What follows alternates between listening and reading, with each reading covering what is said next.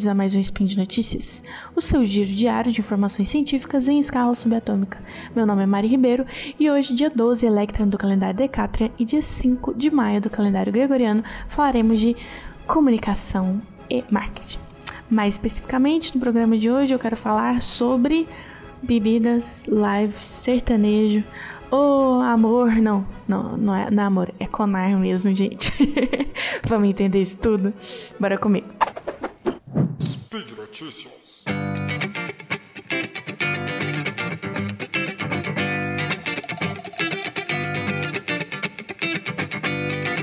Então, a matéria que eu peguei pra gente falar, ela tem como título Bebida nas lives e os desafios da marca.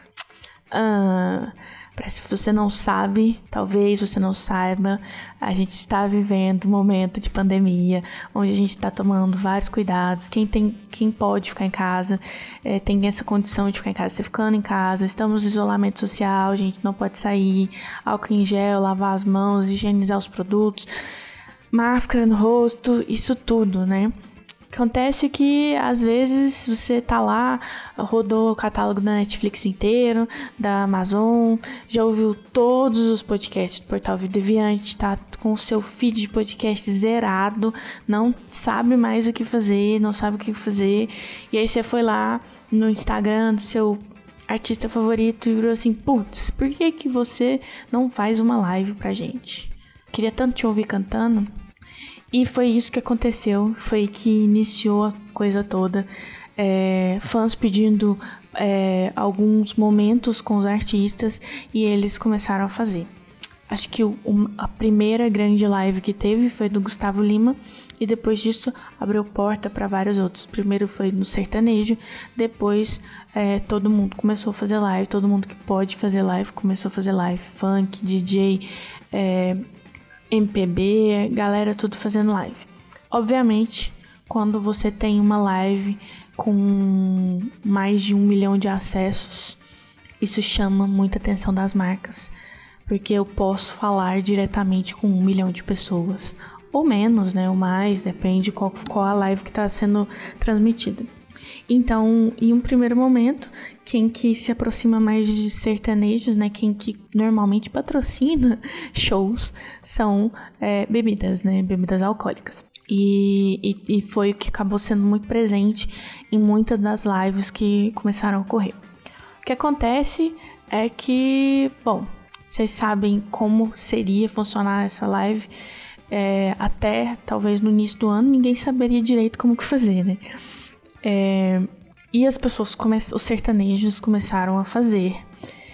Só que isso, na, dentro de casa, sendo patrocinado por bebidas, eles acabaram excedendo um pouco o consumo de bebida alcoólica. Pois é, mas isso sendo transmitido para milhões de pessoas no Brasil e no mundo inteiro, não iria passar desapercebido. Obviamente, não iria, né? E aí teve um grupo de pessoas que acho que ficou incomodado com aquilo, achou que talvez não era legal ter esse tipo de propaganda no show ali e sem nenhuma regulamentação aberto ao público, nenhuma tarja avisando que é para maior de 18 anos ou qualquer coisa assim.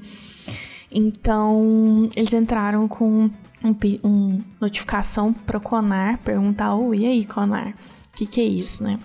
Para quem não sabe, o CONAR é o Conselho de Autorregulamentação Publicitária.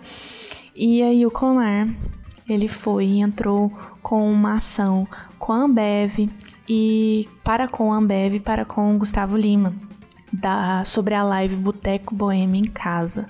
Se eu não me engano, foi a segunda live do Gustavo Lima e ele fez tipo 4 horas, 5 horas de shows onde ele bebia muito e falava muito e né? Começa a ficar sem filtro e tal, e as pessoas começaram a ficar incomodadas com razão.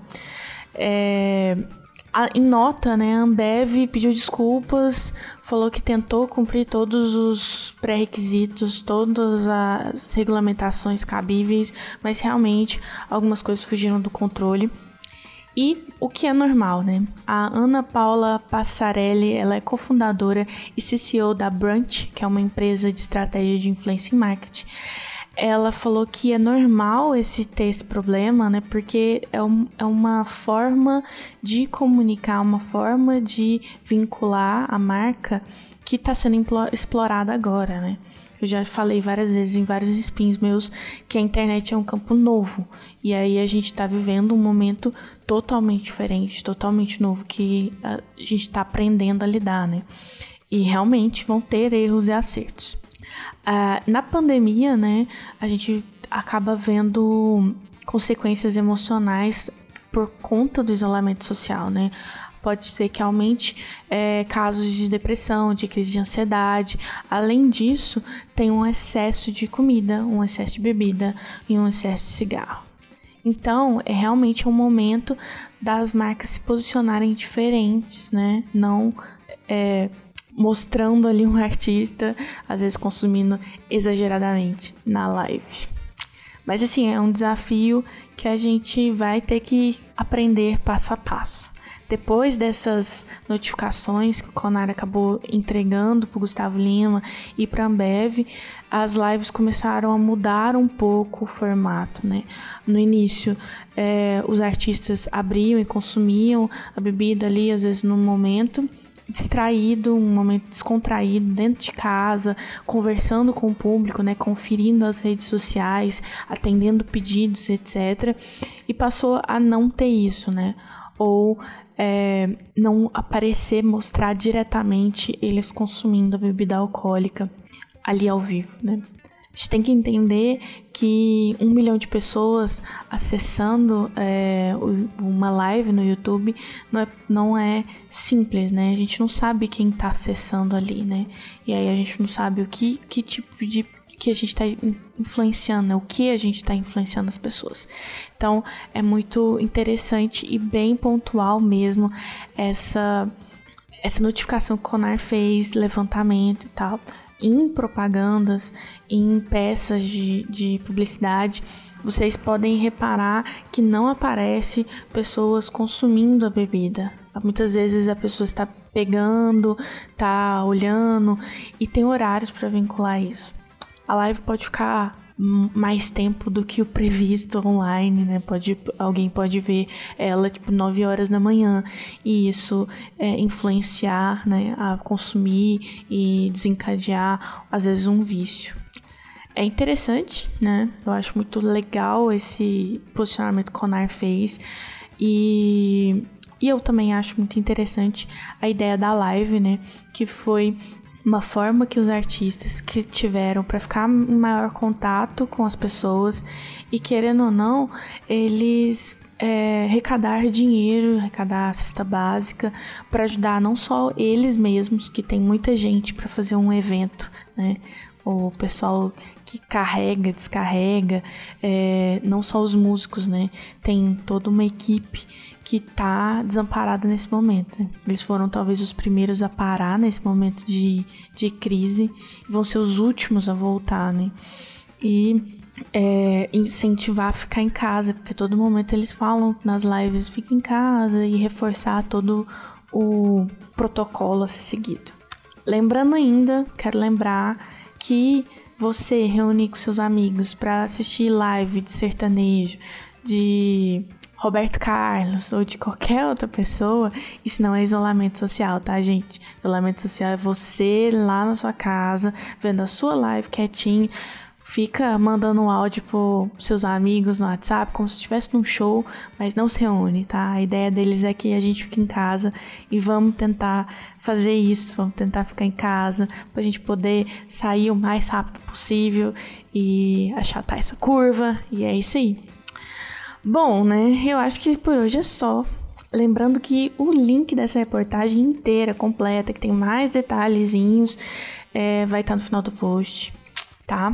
Então deixe lá seu comentário, seu elogio, sua crítica, ai, sua declaração de amor, sua música preferida ou a sua forma predileta de matar o Tarek. Eu lembro ainda que esse podcast só é possível acontecer por conta do apoio do patronato do SciCast no Patreon, Padrim e PicPay. Um grande beijo, um abraço, um beijo, um queijo, uma moda de viola no pé do ouvido de vocês e até amanhã.